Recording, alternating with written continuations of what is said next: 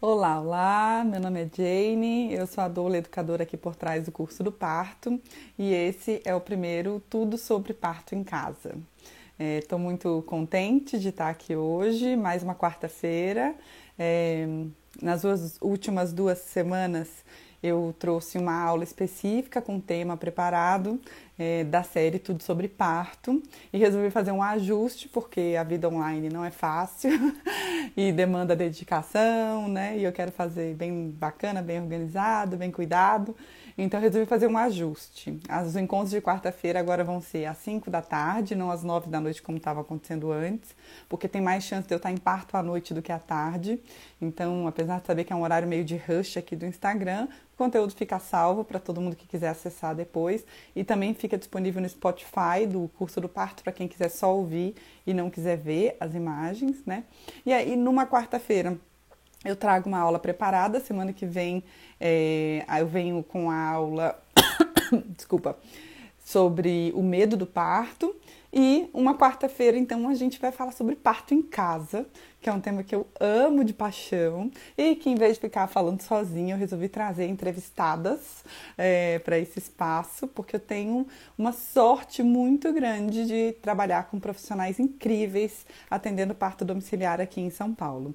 E não só para as mulheres aqui de São Paulo que têm vontade de saber sobre isso, eu insisto que o conteúdo que eu compartilho aqui é, é um conteúdo para ajudar todo, todo mundo, todas as mulheres, todas as pessoas, todas, a, a toda a nossa comunidade é, a entender mais sobre parto e mais sobre parto domiciliar, parto em casa. Então não é um conteúdo só para gestante, mas é, eu gostaria de ampliar essa visão e ajudar nessa construção cultural é, so, relacionada a parto, porque muita desinformação e muita, e muita ignorância faz com que esse sistema continue ainda descuidando das mulheres e dos bebês na hora do nascimento da gestação e do pós-parto também. Então, a minha primeira convidada de hoje, é, com muita honra, com muita alegria, é a Natália Rea, ela é parteira e eu vou chamar ela aqui para poder apresentar ela para vocês. Ela, deixa eu deixar ela entrar aqui que eu já apresento ela para vocês. Queria dar um oi para todo mundo que está chegando. Muito obrigada pela presença. Boa tarde, amiga querida. Tudo bem? Boa tarde, Jane. Tudo bom? E você? Que bom te encontrar, pelo menos. Tudo aqui. bem, também. Também, também, também. Estou feliz. Muito obrigada por aceitar o convite e pela sua presença virtual, mas presença real aí também, com a sua com seu tempo disponível para conversar por aqui. Muito, muito obrigada. Ah, que bom. Obrigada por me convidar. É, vou te apresentar para o pessoal. Você é a Natália Real Monteiro, é, formada em artes plásticas pela USP, depois cursou ciências sociais por dois anos, desistiu, acho que no meio do caminho, trabalhou em museus, trabalhou com arte, trabalhou com fomento né, da arte, de exposições e tudo mais. E em algum momento resolveu mudar de carreira, foi picadinha aí pelo. pelo... Obrigada, Lígia. A Lígia está desejando uma boa live para gente aqui, que ela vai ver, poder ver só depois. E continuando, Natália mudou de rumo no meio do caminho e resolveu que ia fazer obstetrícia. Se formou em obstetrícia pela USP em 2011, então já são quase 10 anos de formada né? E desde então é parteira. E acho que durante o processo de formação você foi doula, não foi? A professora de yoga que eu li e doula também, não é isso? Isso. Que jornadona, né? Verdade, né? Vou aproveitar para citar aqui, porque eu acho super, acho importante a gente valorizar as nossas mães, né?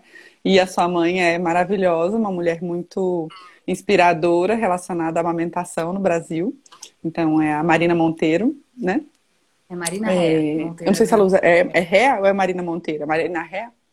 É Marina Rea. Ah, desculpa. Então, Marina Rea. É, Ré. E. Desculpa. E. E hoje você trabalha sócia da Casa Moara junto com uma série de outros profissionais maravilhosos que se mantêm é, e que, que, a meu ver, é, eu admiro muito por uma prática atualizada, baseada em evidência científica, com muito respeito à mulher e à individualidade de cada história da mulher. Então, estou muito feliz de ter você aqui como minha primeira convidada. É, queria saber se eu esqueci, se eu não falei alguma coisa que você quer acrescentar na sua descrição. Não, acho que eu só acrescentaria, né, que o que fez essa mudança foi o parto da minha filha, né? O parto da Helena, a Helena. É, que tem 14 anos agora. E quando ela estava próxima de um ano, que eu decidi que eu ia começar a ajudar as mulheres como doula. Né? Como é que então, foi esse, é, esse chamado aí, Nath? Ah, é, acho que foi do, no primeiro ano mesmo, né? Não foi na gravidez, foi depois que ela nasceu. É, o parto me impactou muito, de uma maneira muito boa, né? Eu não imaginava que eu ia sentir tudo aquilo, eu não imaginava nada daquilo. E também me impactou também muito de uma maneira também é, que me mostrou o quanto que a mulher pode ser desrespeitada e o quanto que a mulher pode é, perder chance de viver coisas incríveis no parto se ela não estiver sendo protegida, é, cuidada e, né, e, e se não tivesse sendo levado em conta que ela é a pessoa mais importante naquele momento, naquele dia, né? Então tiveram impactos bons e tanto para o maravilhoso quanto para o tem que ser diferente, tem que mudar, né? E aí acho que mais esses impactos do tem que mudar e pode ser muito diferente que me levaram a, a pensar que que a, as artes e a educação estavam sendo bem cuidadas e que essa área do parto e é, o excesso de cesáreas no Brasil e a violência obstétrica, isso precisava mais de mim e mais dos meus cuidados. E assim que eu fui no primeiro parto, é, ficou muito claro para mim que, que, eu tinha bastante coisa para oferecer, que combinava muito com o meu jeito de ser, é, o que era importante fazer no dia do parto, né? Então teve um encaixe muito forte ali que eu percebi e, e daí não dava mais para voltar para trás, só para ir para frente. Ah, muito bom. Do primeiro parto até hoje, são mais de 10 anos, porque você se formou em 2011, né? Então, são é. o quê? 13 anos aí, mais ou menos pela idade da Helena? Isso, 13 anos. E eu imagino que de lá para cá, você tenha visto milhares de partos, milhares, muitos como doula, muitos como parteira, e sabendo também de muitas histórias de muitas mulheres, porque a gente acaba sabendo da história de muitas de outras mulheres, né? É, queria saber como é que você é, pode me contar das diferenças ou do que se ampliou na sua visão daquilo que te fez ir para um parto lá atrás e hoje quando você vai para um parto, né? Quanto você vê nesse evento hoje? É, mudou bastante. Eu acho que assim, quando a gente começa a trabalhar, e isso eu vejo tanto em mim quanto em outras pessoas, outras doulas, obstetrizes, obstetras, né? A nossa grande referência quando a gente já teve o nosso parto é o nosso parto, né? Então eu já vi muitas doulas começarem a trabalhar e elas tiveram um parto muito rápido e elas achavam que todos os partos iam ser assim, né? Então no começo a minha grande referência era o meu parto. Então também o que eu achava mais importante que eu tinha que fazer era é, é, sustentar que algumas coisas fossem tão boas quanto foram no meu parto e que outras não acontecessem que aconteceram no meu parto. Então, acho que a grande referência era o meu parto. E daí, desse tempo para cá, eu acho que o que mudou é que agora a minha referência são essas histórias todas que eu já vivi de parto. E que nem você falou também, as que eu não vivi, que eu fiquei sabendo, que eu vivi, né? Porque me contaram, amigas e tudo. Então, hoje em dia, acho que a minha referência é essa. E é gigante, né? Porque não tem um parto igual ao outro. E quanto mais você trabalha com parto, mais você descobre que é, são todos diferentes e que você não tem como ter nunca uma bola de cristal, né? Você não tem como adivinhar nada dos partos. E acho que isso é uma das coisas que eu acho que me apaixona em parto, que é, eles são muito diferentes, você não tem como prever. Você sai de casa, você não sabe quanto tempo vai demorar, como vai ser, se, né? É, você não tem a mínima ideia. E eu acho muito gostoso. E acho que as pessoas que trabalham com parto, assim, fundamentalmente, elas têm que ser muito humildes por isso, né? Até, por exemplo, uma das pessoas que eu trabalho, que eu mais admiro, que é o Jorge Kuhn, eu estava lembrando que ele, outro dia, me contou que uma paciente dele é, queria saber se podia nascer o bebê naquele dia, porque ela tinha um casamento no Guarujá. Ela queria saber se podia ir ou não, uma coisa assim. E aí ela passou em consulta com ele. E estava entre 38 e 39 semanas. E para ele fazer um exame de toque. Ele falou que não podia dar certeza de nada, mas examinou, viu que não tinha nenhum sinal, não tinha nenhuma contração, não tinha dilatação e falou: Ah, eu acho muito difícil que nasça hoje. E aí ela foi, e aí no meio do caminho da estrada começaram as contrações e ela teve que voltar. E o bebê nasceu nesse mesmo dia, né? E o legal do Jorge, do Dr. Jorge, conta isso numa ótima, é, dando risada e achando gostoso, que a nossa profissão é assim mesmo, tem disso. Você pode ter 40 anos de experiência e ainda assim você não vai conseguir prever se o bebê vai nascer naquele dia ou não, né? Então, é, eu acho que é isso. Então, hoje em dia eu tenho mais essa visão de, de o quanto pode ter rumos diferentes e processos diferentes, né? E uma outra coisa que eu acho que acontece cada vez mais também comigo, que eu gosto muito, é associar muito impressões e intuições e, e quase que teorias que eu vou fazendo na minha cabeça a respeito do, de, do desenrolar do parto e da gravidez. E quando essas teorias, essas impressões batem com as evidências científicas, né? Então, isso acontece bastante na minha profissão, acho que acontece bastante para quem trabalha com isso. E é muito gostoso, porque é um momento onde você coloca as duas informações do lado e às vezes você tem uma amiga, que nem a Jane comigo no parto, ou a Andrea Campos, ou a Pri, né? Pessoas que a gente conversa muito e que você fala, nossa, e essa evidência veio, e olha esse caso, esse caso, esse caso. Eu sentia isso já, e aí as coisas juntam e é, é uma delícia, porque é como se o mundo fizesse muito mais sentido. E é muito gostoso. Isso acontece cada vez mais, eu acho, conforme a gente vai ficando mais um pouco mais antiga na profissão. Assim. Então, eu acho que isso é uma outra coisa que eu tenho visto muito nos partos e que eu tenho um deleite, assim, de, de perceber. É quase que confiar de que você está no, com o olhar atualizado, porque não é sobre certo e errado, né? Mas é, é, é colocar o olhar de prontidão, de saber que as coisas vão mudando e que o jeito que a gente está olhando e fazendo conexões ainda está sendo respaldado por estudos, né? Então significa que a nossa vontade de atender bem está bem orientada, né? É muito é. gostoso mesmo. Muito. Pensando, tá me ouvindo bem? Tava dando uma. Aí. É, eu queria saber, eu imagino, porque eu acho que a gente fala pouco, até por uma questão de ética, é, dos partos difíceis, dos, dos, mais difíceis que a gente já atendeu e que fazem parte da nossa história, a gente não pode guardar numa caixinha. E eles, é, aí além dos partos difíceis, a demanda que a gente também vai aprendendo, eu pelo menos trabalho há, seis anos, metade do, do, tempo que você trabalha, é, eu entendo que a gente vai tendo que fazer ajustes entendendo como a gente funciona com esse imprevisível e esse descontrole complexo de tantas coisas ao mesmo tempo que um parto propõe. E a gente vai fazendo ajustes. Então, queria saber como é que o que, que te sustenta ah, e que ajustes né, você foi fazendo para se manter é, de forma saudável e ainda é, alinhada com essa com essas descobertas que você vai fazendo diante do desafio da profissão, porque é muito desafiador, né? Não saber que horas volta, ter filho junto com isso. É, tem, eu sei que os partos mais difíceis são difíceis de integrar também, para nós como profissionais, né? Então, o que que te sustenta a continuar? O que que te sustentou a continuar como parteira durante todos esses anos? Ah, é, é bem difícil mesmo. De lá para cá, até eu vi muita gente trabalhar e desistir, né? Interessante que mais pediatras. É? Acho que, eu, acho que a profissão que eu mais atuei junto e depois a pessoa deixou de atuar são, são pediatras, né? Mas Existe um estudo. Existe só uma, uma, uma, informação. Existe um estudo de, na Inglaterra, eu acho. É, posso depois buscar para colocar a fonte, de que a maioria das doulas param de trabalhar em quatro anos. Olha, e eu é, confesso que, que, quando eu fiz também. quatro anos, eu, eu senti uma, uma baixa, assim, de, de, de de, sabe, de vitalidade, de força para continuar. E acho que eu, sa... eu passei do, do tombo. Mas existe uma, uma pesquisa que diz que a maioria das doulas não trabalha mais que quatro anos.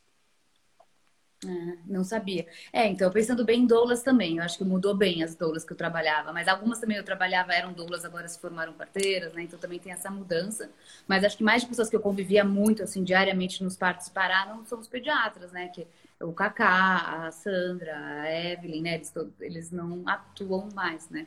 Tinha o Douglas também. É, então, é, o que me segura, que eu penso muito, é que assim eu posso ficar exausta que for. Passam três, quatro dias, eu penso, e aí? Quando eu vou ter um parto? então, é uma coisa quase que um certo. é quase que um, um vício, né? Porque trabalhar com parto, é, sei lá, devem ter profissões malucas por aí, mas trabalhar com parto é uma coisa tão é, visceral e tão. Você está ali simplesmente no dia mais importante no dia da, da vida daquela pessoa, né? Então, é, a gente vai quatro, seis vezes por mês, que é mais ou menos o meu número de partos, em dias mais importantes das vidas das pessoas, né? E aí você tá lá e conviver com aquela emoção, com aquela loucura, com aquela transformação da mulher em mãe. Então tudo isso eu acho que me pega muito e eu tenho muito prazer, né? É uma coisa que me traz muito prazer e uma sensação que eu não sinto em, em outras coisas que eu faço na minha vida, né? Então acho que esse é o que faz eu não largar e continuar indo. E também tem adaptações, né? Então, por exemplo, eu já convivi com muitas pessoas muito super-heroínas, né? Que é, em relação ao trabalho, né? Que, por exemplo, podia vir um parto numa madrugada, um parto na outra, um parto na outra, e a pessoa não deixar de ir e estar tá de pé e tudo, né? Eu já entendi que eu não sou assim, eu não quero ser assim, e não, é, não fico bem depois, então, né? Então eu comecei a me colocar alguns limites. Então, por exemplo, duas noites seguidas sem dormir, eu não vou, né? Então, se eu tenho um parto numa madrugada, eu, eu, eu já preparo alguém para a madrugada seguinte, né? Porque eu percebi que se eu fizer isso, eu fico doente, eu fico muito mal, e eu não vou ser tão boa obstetriz quanto eu fui no outro parto, né? Então, acho que a mulher não merece que eu tenha uma obstetriz pela metade, né? E eu não mereço ficar desse jeito tão cansada que eu vou ficar depois de, de duas madrugadas assim. Então, eu acho que eu fui colocando alguns limites para mim mesma e conseguindo até é, falar isso para as pessoas que eu trabalho, porque nem sempre isso é fácil, né? Porque a pessoa que consegue isso, ela vai esperar isso de você, mas né, nem todo mundo é igual, né? Então, eu consegui impor isso de uma maneira cada vez mais verdadeira para mim e para as pessoas, e então eu coloco alguns limites, né? Mas de qualquer maneira é uma profissão muito cansativa, que nem você falou, os partos mais difíceis a gente fica mais cansada ainda. Às vezes pode até ser um parto curto, mas às vezes é, tem uma interação difícil com o casal, né? É, com as mulheres poucas vezes isso acontece, mas às vezes com os maridos, às vezes né, com algum outro familiar, é, pode ter alguma situação que fique mais difícil, né? É, e aí essa, essa, essa convivência difícil é uma coisa que com certeza cansa mais e que faz a gente demorar depois mais tempo para voltar e para para ressurgir das cinzas, assim, né? Mas é. Isso. É, um, é, um... é bem isso. Aprende a se respeitar. E, Nath, o que que te cuida nesse pós-parto, né? É, eu sei que as mulheres gostariam que a gente, como equipe, ficasse lá morando com elas os primeiros 40 dias depois do parto, mas são, e eu sustento que existe uma, uma diferença de cuidados necessários de, durante o parto, que é, que é específico, e um cuidado no pós-parto para a mulher. Então, são equipes e pessoas com disponibilidades diferentes, ritmos diferentes, para poder cuidar desses dois momentos que são diferentes. Mas eu queria saber de você, como é que você cuida do seu pós-parto, de todos os partos que você faz? Ah, depende, se estou numa fase melhor ou pior de grana, uma coisa que eu gosto muito é de, de ter alguém para cuidar de mim mesmo, né? Então, essa cuidadora de mim já foi a, a parteira Pri Colaciopo, uma época, por exemplo. É, já tive outras pessoas que cuidaram de mim também, mas então, basicamente, sei lá, alguém que muitas vezes que, que faça uma acupuntura, que eu gosto muito, massagem. É, é, atualmente eu tenho ido na Violene, ela faz osteopatia e acupuntura, e a gente conversa. Então, no final, acabam sendo, às vezes, parteiras mesmo, que vão cuidar de mim, porque são pessoas que, entendem mais o que eu estou sentindo. Então, eu acho que, no, no fim das contas, são cuidadoras melhores, né, para mim. Mas e quando eu não tenho isso, eu tento, é, sei lá, alguma coisa. Tem um lugar, às vezes, que eu vou faço um banho de, de com hidromassagem, é, alguma coisa assim para o corpo, eu sinto cada vez mais necessidade. Estou com 42 agora, né?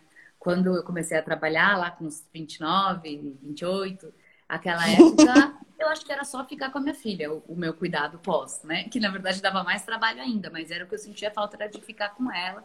Então era o que eu acabava fazendo. Mas agora eu sinto mais um esgotamento físico, assim, que eu sinto que eu preciso fazer alguma coisa para o corpo também. E exercício nem pensar, porque também a gente conhece pessoas que, né, que dia seguinte do parto estão indo fazer academia, exercício. Eu, nossa, nem pensar, eu ali dou um tempo. Tanto é que eu nunca consigo entrar numa, num exercício muito regrado por conta disso, né? Porque vira e mexe, vem o parto no meio, e aí são, às vezes, dois dias que eu passo mais cansada e tal, né? Ah, e gosto, continuo gostando de ficar muito com a minha filha, mas ela tá com 14, então ela nem sempre quer tanto ficar comigo agora, né? Mas é uma coisa que me cuida muito. e assim que a minha energia volta, daí eu gosto de. Como é que você concilia? A maternidade, né? né? É que é. Que é... É, ah, era isso ah, que eu ia perguntar. Mas uma coisa que eu queria considerar é, antes dessa pergunta, é, acho que é difícil a gente sustentar uma regularidade com, com as coisas. Qualquer coisa. É, é com academia ou terapia mesmo, porque tem que ser com profissionais que entendem a desmarcação sem aumentar uma pressão sobre a gente, né? Porque muitas vezes tem que desmarcar. E, gente, parto é prioridade, vai desmarcar mesmo, é isso aí. Mas eu já, já tive experiências de buscar cuidado com pessoas e com amigas também, um bate-papo. E é meio frustrante você estar tá a caminho do lugar e falar, então, não vou mais, tá? Porque eu tô, vou para um parto. E muitas pessoas, acho que as pessoas vão tendo que entender um pouco se querem continuar amigas é. ou se querem continuar nos atendendo, é, de que é uma realidade e que se vem muita frustração de quem está perdendo como não que não possa ter, porque é óbvio que a gente também fica frustrado, mas tem muita frustração do contrário, a gente acaba desanimando, né? Ai, se eu tiver que desmarcar de novo, essa pessoa vai ficar tão chateada que eu não vou nem marcar. É. é. É, é terapia então, eu entendo que acho que essas, pensando até nas profissionais que você falou, né, é, são pessoas é. que entendem claramente o que você faz. É, é. é. Até a terapia eu fiz recentemente, Queria eu fiz lá no coletivo, eu fiz lá no coletivo feminista. então sempre é com coisas próximas, pessoas próximas que acabam entendendo mais a nossa vida e, e não acham que você está mentindo, por exemplo. Usando como desculpa. Apesar de ser uma ótima desculpa, tá, gente? para tudo. Nath, meu, como é que você fala. concilia é, a vida de parteira com. A vida de mãe, né? Então. Ah, eu vou eu dormir acho... porque talvez eu tenha parto. Ah, eu não vou sair porque talvez eu tenha parto. Mas fala da vida da maternidade com a parteira. Como é que você concilia? Então, ó, na verdade, assim, tem essa dificuldade muito grande da gente sair de repente, ficar muito tempo fora. Mas, assim, eu sempre avaliei que entre as pessoas próximas que eu tava, eu era das mães mais próximas com a minha filha. Né? Então, enquanto eu sempre vi muitas mães trabalhando oito horas por dia e, e não podendo fazer as coisas com a filha, eu sempre me senti muito privilegiada com a, em relação a isso. Porque é, eu, separei do pai dela quando ela tinha 11 meses. Eu cuidei da Helena sozinha, né?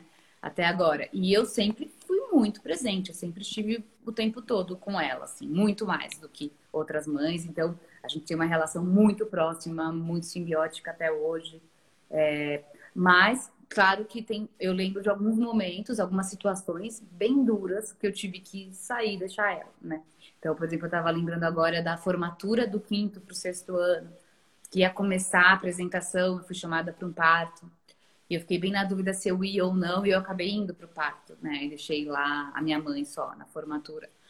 Me arrependo, acho que eu errei. Mas então tem situações assim, né? De na beira do cinema, chegando com ela e com a amiguinha, filha, eu comprei o ingresso, tudo, mas a gente não vai, tem um parto, né? Então, algumas vezes eu tive que fazer isso com ela, é, causei provavelmente frustrações assim, em situações mais específicas. Mas pensando em rotina cotidiano, nossa, que bom. Acho que eu não sei outra profissão que teria me deixado mais próxima dela, né? Sem ser se eu não trabalhasse, claro. Mas é, com uma profissão com, que consegui sustentar, consegui pagar as escolas, consegui tudo, né? É, foi uma profissão que super boa para ser mãe até, né? Eu sei que eu já te tirei do cinema uma vez. Porque aqui, desculpa, Helena. já tirei sua mãe desse cinema aí. É, é difícil, né? A gente tem que ser uma pessoa que não trabalha muito com, com né, com, com sei Certeza. lá, É, é, tem que ser bem flexível, né? E nossos filhos também. Acho que é um grande aprendizado. Eu entendo que gera uma série de frustrações, mas é, é um grande aprendizado para eles também. A vida, a vida acontece em hora marcada, né? É, sim. Quero uma, pausar nosso papo para mandar um beijo para sua querida parceira Priscila Raspantini, que acabou de entrar aqui na nossa live. Hum, Pri, te amo. Linda.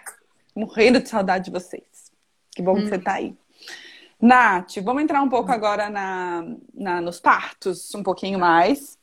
Queria que você, falando especificamente de parto domiciliar, do parto em casa, queria que você me falasse como você vê a função da parteira nesse processo e quando é que você entra nesse na jornada da mulher e quando que você sai.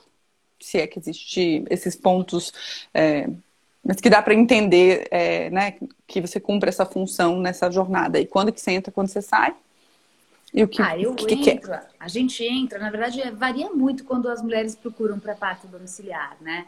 É, diferentemente de parto hospitalar, que cada vez mais as mulheres estão pesquisando até antes do, de engravidar e que já sabem que querem parto com a gente, né? Parto humanizado, já vão buscando antes e fazem a primeira consulta já com a, com a, com a equipe.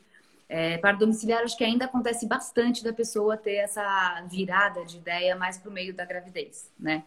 É, mas também acontece com algumas pessoas que já sabem desde que nasceram que, ter, que iam ter parto em casa, né? Também acontece essas pessoas que procuram a gente que sempre souberam. Ou que estão na segunda gestação também, né? Que é. na segunda já.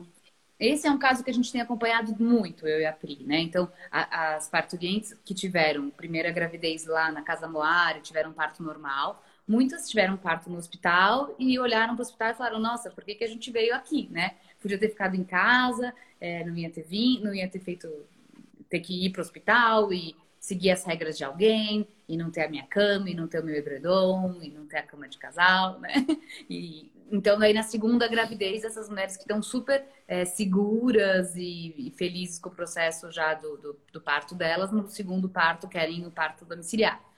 Então, essas também começam desde o começo da gravidez já procurando a gente. E, a, e, as, e acontecem outras que procuram a gente mais para o meio da gestação. Então, a gente começa a acompanhar a partir de quando a pessoa procura, né? Também tem gente que às vezes procura a gente que está acompanhando já com o médico do SUS e continua acompanhando e, e vai começar a fazer consultas com a gente mais para o final da gestação. Então, varia muito, né? É, e aí varia muito também, eu acho, o quanto a pessoa precisa de encontros, né? Tem gente que com poucos encontros já está super tranquila e, e, sem angústias e sem perguntas e confiante já em ter um parto em casa. E outras pessoas não, precisam de uma gestação inteira ou até de duas gestações inteiras para fazer essas perguntas e para se sentir confiante para querer o parto em casa. Então, acho que é desde o momento que a pessoa precisa conversar mais que tudo, né? E outra coisa importante é não ter do outro lado alguém minando essa vontade, né? Então, porque às vezes a pessoa me pergunta: "Ah, posso continuar acompanhando com o médico do plano e aí mais para frente eu encontro com vocês?" Poder pode, mas assim, o, o triste, né, o ruim que acontece é que se essa pessoa expõe que ela quer um parto em casa, ou às vezes nem isso, ela fala que ela quer um parto natural, é, muito, a gente ainda tem muito preconceito, né, por parte dos médicos que vão é, tentar fazer de tudo para minar a confiança e a vontade e, e, que nem a gente sabe, né, contar histórias tristes e então é, o problema de ter outro médico na história é esse, né, principalmente. Daí eu conto isso. E aí a gente começa a acompanhar a partir de quando ela quiser começar a fazer as consultas com a gente, né? Pensando é. qual, qual que é a quantidade mínima de consultas por questões técnicas que você, vocês pedem porque é, além eu... do que ela precisa para construir a, a imagem da, do parto domiciliar dela, tirar as dúvidas, porque é uma, é uma construção né, que acontece. Tirando o que é da necessidade da mulher, você, como parteira, precisa do quê? Tecnicamente, né? Para estar tá tranquila ah, para acompanhá-la. Eu acho que um número bom de consultas com a gente são quatro. Porque como a gente trabalha em duas obstetrizes, seriam duas com a Priscila e duas comigo, né? Não sei se a Pri teria a mesma é, opinião que eu. Geralmente a Pri quer mais consultas com a gente do que eu, né? Mas o que a gente precisa basicamente é conhecer todo o pré-natal, né? Os exames que são os exames básicos que a gente acredita, baseado em evidência científica, o que precisa ser feito, a gente precisa ver todos esses exames, precisa estar tudo bem. E a gente precisa criar uma relação de confiança com a gestante e com o marido, com a marida, né? Com geralmente o casal que vai receber é, esse bebê. Então, um casal precisa conhecer a gente, estar tá confiante, e a gente também precisa conhecer eles e entender o quanto eles querem aquele parto em casa, o quanto eles estão entendendo é, o que, que muda de casa para o hospital, que o risco não é maior, mas ele é outro, né? Então precisa estar tá tudo bem é, em consonância é, a gente, né? E eu vejo isso, que a Pri, ela às vezes quer mais consultas e às vezes eu falo que precisa menos. Quando é menos, só para quem está assistindo saber, é geralmente para economizar, né? Que as pessoas é, pedem para ter menos consultas, né? Porque às vezes tem um outro esquema que não está pagando, né? Está pagando pelo convênio ou está pelo SUS, né? E aí existe essa, essa é uma informação interessante para as mulheres saberem, eu acho, que é exame, ele está no papel, ele é um número e ele é imutável, né? Assim, no sentido de que ele é inquestionável. Se a mulher faz o exame, pode ser que você faça o exame de novo para ter certeza caso você ache que tenha dado o resultado errado. Mas olhar os exames, entender se, se, essa gestação é de risco ou não é, é algo muito fatual, né? Então, é. se pode ter um parto domiciliar ou não pode, é uma coisa que claramente se apresenta. Então, é. para além de olhar exames, que as mulheres ficam nisso de como se tivesse que procurar alguma coisa no exame para ter certeza de que elas podem parir em casa. Mas assim, exame você olha em dois minutos, olha os resultados e ele está dado. Né, se essa mulher pode ou não pode ter o parto domiciliar. Então, que é. é interessante entender que é muito mais uma construção de relação, de, de informações, de fato, porque quando tudo está ótimo e tudo acontece ótimo, é ótimo, né? Agora, o lance é o quanto essa relação consegue sustentar quando não ótimo acontece. Então, para isso, tem que estabelecer um pouco de vínculo, né? De... Para não ter isso de, ah, isso eu não sabia, né? É, é. Não pode. Então, a gente tem que falar de tudo mesmo e fala, né? É, por quê? Na verdade, assim, né? As pesquisas mostram que os riscos são parecidos no hospital e em casa, mas os riscos do hospital, ninguém vai falar, né? Ah, mas. Não, ninguém nem pergunta, né? Já tá lá mesmo, é, lá que resolve. É. é igual, por exemplo, no Brasil, é, se acontece um óbito de bebê, né, um óbito fetal, e foi cesárea, é, quase não existe tá tudo bem. uma pesquisa do porquê que foi cesárea, né? Não existe. Ninguém questiona isso. E seria a primeira coisa a questionar. Então, dentro de um país onde o normal é a cesárea e a cesárea agendada, né? O que é anormal é o que vai ser questionado. Difícil. É. É, é, as mulheres que escolhem uma cesariana não têm os dados, né, de fato, do risco que elas estão correndo. É, é uma normalização muito absurda. Tem razão. Ô, Nath, e quando é que você sai? Quando é que acaba essa parceria da, parce... da parteira com a parturiente? Então, geralmente, então, a gente acompanha para Natal, daí no dia do parto a gente vai as duas obstetrizes, né? Vai primeiro uma, é, avalia como está o processo, depois chega a outra. O importante é na hora do nascimento, a gente está em duas obstetrizes, que é a hora é, em que realmente pode ser necessário é, uma cuidar da mãe e uma cuidar do bebê. Então, basicamente é por isso, né, que a gente precisa estar tá em duas. E aí a gente fica, depois que o bebê nasce, mais por duas horas né? Se tiver tudo bem. Se tiver um sangramento um pouco aumentado, a gente pode ficar mais, mas senão a gente observa o bebê e a mãe por esse período. É, e aí a gente vai embora. Depois a gente faz é, uma visita em casa, né? E depois a gente marca mais uma no nosso consultório, que acontece mais ou menos quando o bebê está com uns 10 dias. Então, quando o bebê está com uns 10 dias, a maioria das mulheres a gente é, se despede ali, né? Até uma próxima gravidez, né? Depois tem uma consulta que elas precisam fazer com 40 dias, e geralmente essa consulta é bom que seja feita com um médico obstetra. Então, é, aí a maioria marca com um obstetra por aí, para ter realmente a alta, né, da, da, da quarentena. Quarentena Me explica. agora ficou estranho. Você falou assim, a gente se encontra em outra gestação ou em algum carnaval, né, Nath? É, é verdade. Tem pessoal, gente boa do carnaval. Ô, Nath, por que tem que ter duas parteiras? Esclarece isso, por favor. E por que não pode ser uma parteira e uma doula? Então, porque é, o motivo principal, né? Mas aí é uma situação que eu nunca vivi. E a verdade, acho que ninguém nunca nem me contou. Que seria a situação de a mãe é, precisar ter uma hemorragia pós-parto, né? Então, na hora que nasce o bebê, começa o descolamento da placenta. E esse é o momento mais é, crítico para a saúde da mulher. Então, a maioria dos partos que já está assistindo e já teve parto fala: Nossa, esse momento foi maravilhoso, eu não vi nada, né? Então, isso é o ideal: é que a mulher esteja lá feliz vendo nada. Que quando ela está nessa situação, segundo as pesquisas, ela tem menos chance de ter hemorragia. Então, realmente, é a hora que nasce o bebê, que a ocitocina chega no maior nível que ela já teve na vida inteira, ela fica completamente extasiada, apaixonada com seu bebê, e é isso que é para acontecer. Mas o, o, que, o problema seria acontecer a hemorragia pós-parto. Se acontece hemorragia pós-parto, é, a gente precisa é, medicar a mulher e fazer é, medidas para ver se vai precisar transferir para o hospital ou não. Então, tem casos que a gente pode fazer as primeiras medidas que seriam as mesmas que seriam feitas no hospital e já dá conta de controlar aquele sangramento. E tem os casos em que a gente vai vendo que não e que aí precisa levar a puérpera para o hospital. O que o hospital teria a mais do que a gente para uma hemorragia pós-parto, na verdade seria a solução de depois, que é uma transfusão sanguínea. Né? A gente tem como ver se, ficou, se ela ficou muito anêmica, se ela perdeu muito sangue e se ela vai precisar repor sangue. Né? Agora, as primeiras medidas são as mesmas que a gente começaria em casa, que é, que é a ocitocina, o misoprostol, né? É, o ergotrate, são as mesmas medicações que usariam no hospital. E o outro, a outra coisa que pode acontecer ao mesmo tempo é se o bebê nascer precisando de alguma, de alguma ajuda, né? Que seria é, um nome que é até um pouco pesado, uma reanimação neonatal, mas então seria o caso do bebê precisar de alguma ajuda. Então a gente também leva uh, o, o aparato para essa primeira ajuda. Quando um bebê nasce precisando de ajuda para respirar, o que ele precisa é de uma de uma de um ambu, que é uma máscara que você coloca na boquinha do bebê e que você com aquela máscara você consegue inflar o pulmãozinho do bebê, né? Então, para grandíssima maioria dos bebês que nascem precisando de alguma ajuda, esse ambu rapidamente vai vai ajudar e ele vai começar a respirar perfeitamente, tudo bem.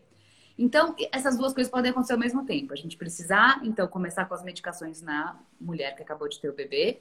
Então, é, é, pegar veia, fazer ocitocina e também reanimar o bebê. Então, esse, esse é o caso assim mais é, fácil para a gente pensar que precisaria ter duas obstetrizes, né? É, agora, pensando que essas coisas geralmente não acontecem ao mesmo tempo, e na verdade essas coisas são muito raras de acontecer, justamente porque a gente já desde o pré-natal a gente seleciona as mulheres que não têm risco para ter um sangramento aumentado e os bebês que não têm risco para não nascerem bem, né? Então isso é possível de ser rastreado.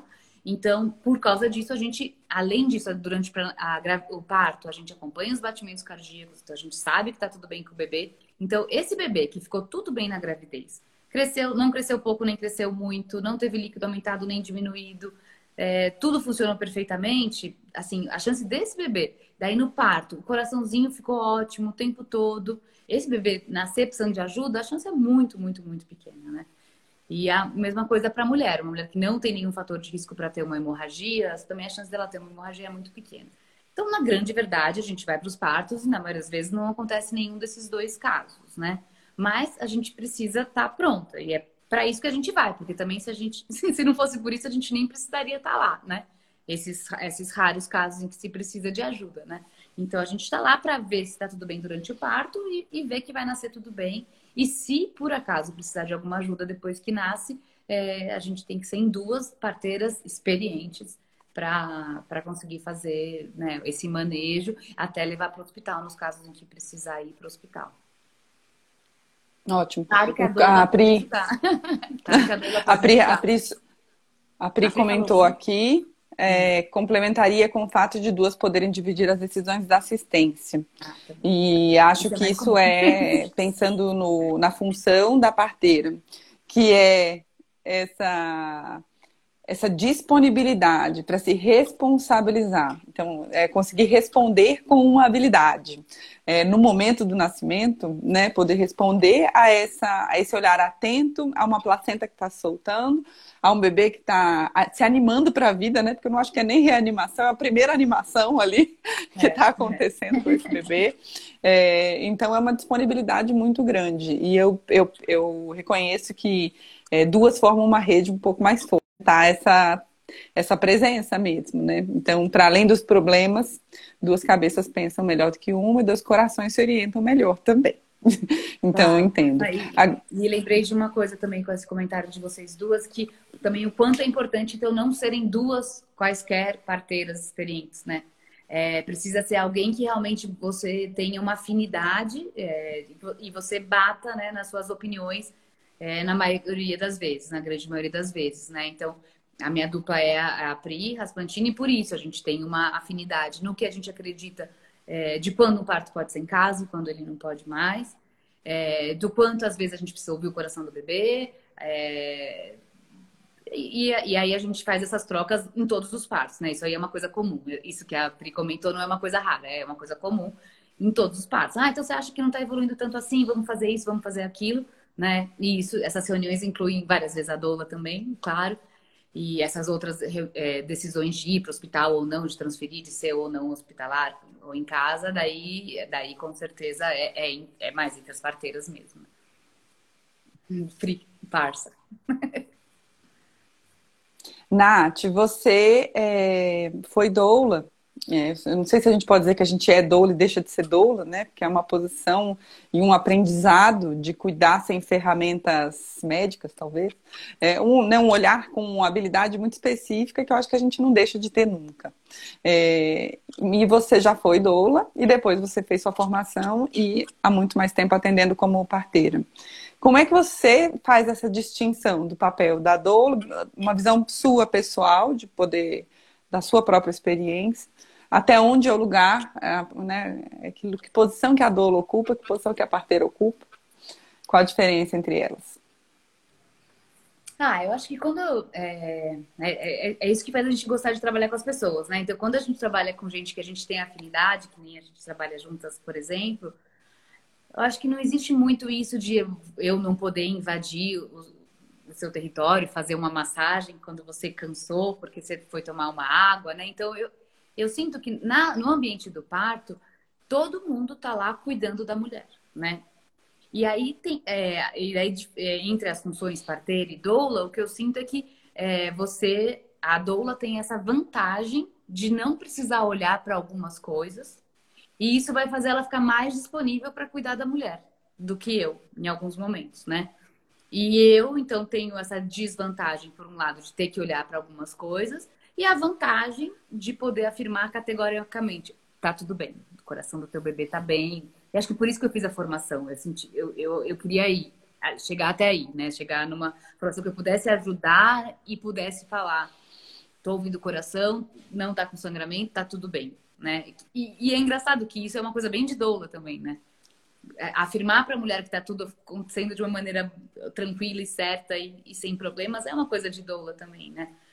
É, mas então eu vejo isso, acho que no ambiente do parto tá todo mundo cuidando da mulher, né? Então, é, muitas vezes os maridos, ou já vimos também casal de duas mulheres, as mulheres entram nesse jogo com a gente de uma maneira super harmônica e, e que realmente é um grande revezamento, né? Quando as pessoas me perguntam sobre ter doula, né, em primeiro parto, eu tenho respondido uma coisa, sei lá, nem sei o que as doulas achariam, mas eu tenho respondido porque é uma coisa que faz muito sentido para mim, que é, na média, para um primeiro parto normal, uma doula, uma obstetriz e uma obstetra dão conta. né? Para mim é meio que uma questão de média, assim, ultimamente. Tipo, na média, essa equipe, se revezando nos cuidados seu, e um marido, né, vão dar conta do seu parto. Pode ser que falte uma doula no seu parto, né? Mesmo você tendo doula, pode ser que falte outra. Pode ser que falte uma obstetriz, porque eu, eu mora, fique muito esgotado. E pode ser que sobre alguém também. Pode sobrar ou a obstetriz, ou a doula, ou a obstetra. Pode sobrar também. Mas na média, dá certo, né? É tipo, nesses anos todos de trabalho, essas equipes todas que têm trabalhado aqui em São Paulo, que trabalham desse jeito, entenderam que na média essa equipe dá conta de um, né, de um parto. Então, realmente, eu não vejo muito essa diferença é, do que cada um, do espaço de cada um, né, da parteira e da doula, né? Eu vejo que elas ocupam um mesmo espaço. Eu tenho essa função também de, de escutar os batimentos cardíacos e acompanhar e, e dar um ponto se tiver uma laceração, é, né? Então, outras funções. E de repente, naquela hora que precisa dar um ponto, é uma hora que ela está super precisando de um apoio, porque ela começou a chorar por outra coisa. E aí eu não vou poder fazer, né? Ou então, na hora que eu pego uma desaceleração do coraçãozinho, é uma hora onde sei lá, a mãe dela aparece no hospital e precisa fazer uma coisa muito, precisa ajudar muito ela. E eu não posso, porque o coração desacelerou, eu preciso correr e conseguir uma sala para fazer a cesárea, né? Então, é, é isso, assim, no parto tem várias coisas acontecendo ao mesmo tempo. E a, a doula tem essa grande vantagem de poder estar tá mais só focada é, né, no que ela está sentindo e melhorar e proteger. Em, em, né? Então, é, o que me guia assim. muito nesse lugar de poder de poder não virar parteira Eu acho que toda doula em algum momento pensa, hum, será? E algumas realmente entendem que, que tem que saber mais e ganhar essa habilidade. E eu já passei por essa pergunta e entendi que não era para mim, porque eu realmente não quero me responsabilizar pelo que vem, pela, pela, pelo, pelo que pode ser feito ali. Não porque eu não quero essa responsabilidade, mas porque eu sei que a responsabilidade que eu tenho de cuidar de coisas de outras instâncias é, me demandam muito, me demandam muito estudo, muito, muita presença, muito aprendizado. E é, aí vem uma questão. É. Exato, eu teria que abrir mão de, de poder. É, é, é, E aí me vem, é, e aí eu falo para as doulas, porque eu entendo que é uma coisa que a gente conversa muito nos grupos de doula, é, que é difícil, é um desafio muito grande atender é, com equipes que não tem uma prática alinhada. E aí eu tenho o privilégio de poder atender com profissionais que eu confio 100%, é, porque quando eu preciso saber, olhar no seu olho e falar, tá tudo bem, Nath? E você fala, tá tudo bem, eu posso virar para essa mulher é. e falar, tá tudo bem, e fazer ela acreditar com informações ou com outras, outros insights e outras relações para conseguir fazer com que todas as camadas dela se relaxem e se entreguem para aquele processo. Se eu olho para um médico e ele eu olho no olho dele, eu sei também pela experiência que o atendimento não está atualizado, é, isso me deixa numa instabilidade que não, meu olho não mente, eu não posso olhar para essa mulher e dizer que está tudo bem, né? Então essa assistência toda fica muito mais segura quando toda a equipe está alinhada, de fato. Isso é, é, é maravilhoso é, saber que cada um, mesmo ocupando o mesmo espaço lá, né, a gente rodopiando nos cuidados, se apoiando, é, existe. Uma sabe que cada uma segura a onda num lugar específico, né? É, claro, exatamente. E que difícil é para mim quando eu tô sem uma doula e acontece isso e eu não posso dar conta, eu tenho que abandonar, eu fico dividida, né? Acho que nesse sentido eu ainda sou bem doula também. Para mim é bem difícil deixar um lado, sabe? Então, por exemplo, quando eu tô sem doula e aí eu precisava ter coisas bestas às vezes, né? Ah, feito a parte burocrática, feito o marido assinar tal coisa, tal. Eu respondo, eu tava segurando o chuveirinho, hum, eu não ia sair do chuveirinho para ele assinar o papel. exato, exato. É, Nath, mais uma pergunta para você. É, como que você trabalha hoje? Então, onde, hoje... como, como te achar, como te encontrar nesse mundo? Me conte. Então, uma diferença de um tempo de antigamente para agora é que eu atendo bastante pré-natal, né? Então, a gente é, criou essa maneira de acompanhar o pré-natal com consultas alternadas. Quando eu fui para Casa Moara, a Andréia Campos fez essa proposta para mim, para a Pri, é, e o Dr. Jorge Kuhn, e hoje em dia a Andréia Carreiro também. Então, é uma proposta bem diferente do, de como as outras obstetrizes trabalham, né? Então, a gente acompanha desde o começo da gravidez em consultas alternadas. Então, é uma relação bem de equipe, não verticalizada, horizontalizada, em que né, a minha consulta ela é tão importante para o pré-natal quanto a consulta do médico, com algumas exceções. Então, por exemplo, em caso de parto de gêmeos, né? Alguma, alguns casos assim pode ser que a gestante passe muito mais vezes com a, com a obstetra, né? Mas nos outros casos, até em diabetes gestacional, em outros riscos menores, a gente acompanha para Natal de igual para igual. É, isso acho que deu um. Eu cresci bastante no trabalho por conta disso, de começar a acompanhar mais para Natal, né? Porque eu já tinha bastante experiência com parto quando eu comecei a acompanhar para Natal. E então eu atendo para Natal na Casa Moara e na Casa Curumim né? A Casa Curumim é na Vila Madalena, Moara lá no Brooklyn. E lá, então, a gente atende pré-natal desse jeito. Eu também atendo pré-natal com outros obstetras, que não são da Moara, que são médicos que trabalham dentro dessa linha. Dá para falar médicas, porque quase todas mulheres, é. né? Médicas e... e uns poucos os. É, é. Então, quase só médicas, então, que trabalham nessa linha também tenho o maior prazer de, às vezes, trabalhar com outras pessoas, né? E rever amigos antigos. Então, desse jeito, alternando as consultas de pré-natal.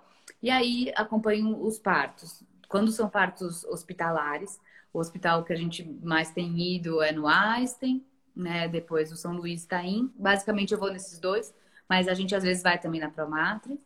E nos partos domiciliares, aí o pré-natal ele é um pouco diferente. Ele é a gente propõe o pré-natal com consultas alternadas entre eu e a outra obstetriz, que é a Pri, Priscila Raspantini.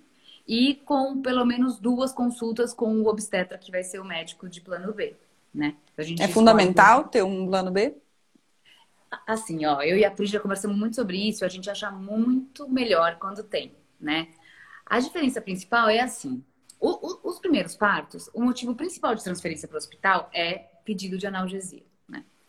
É, então, para você garantir que você vai para um hospital para fazer analgesia e que vai ser uma analgesia bem feita e que o parto vai continuar sendo um parto normal, precisa, né? James, você sabe disso. Nem todo mundo que está assistindo sabe, mas é isso, precisa. De preferência, um hospital que, é, que desses que eu comentei, que respeite um pouco né, o jeito de trabalhar com parto humanizado e, e um médico de plano B, né? Um médico de parto humanizado plano, de plano B. Né? Então, é, para esses casos, por exemplo, de pedido de analgesia. E para outros também. Então, quando o parto, por exemplo, outro motivo de transferência, está parado há 10 horas e não evolui. Né? A própria mulher fala, não aguento mais, vamos para o hospital. Então, nesses casos todos, faz muita diferença ter um médico de plano B.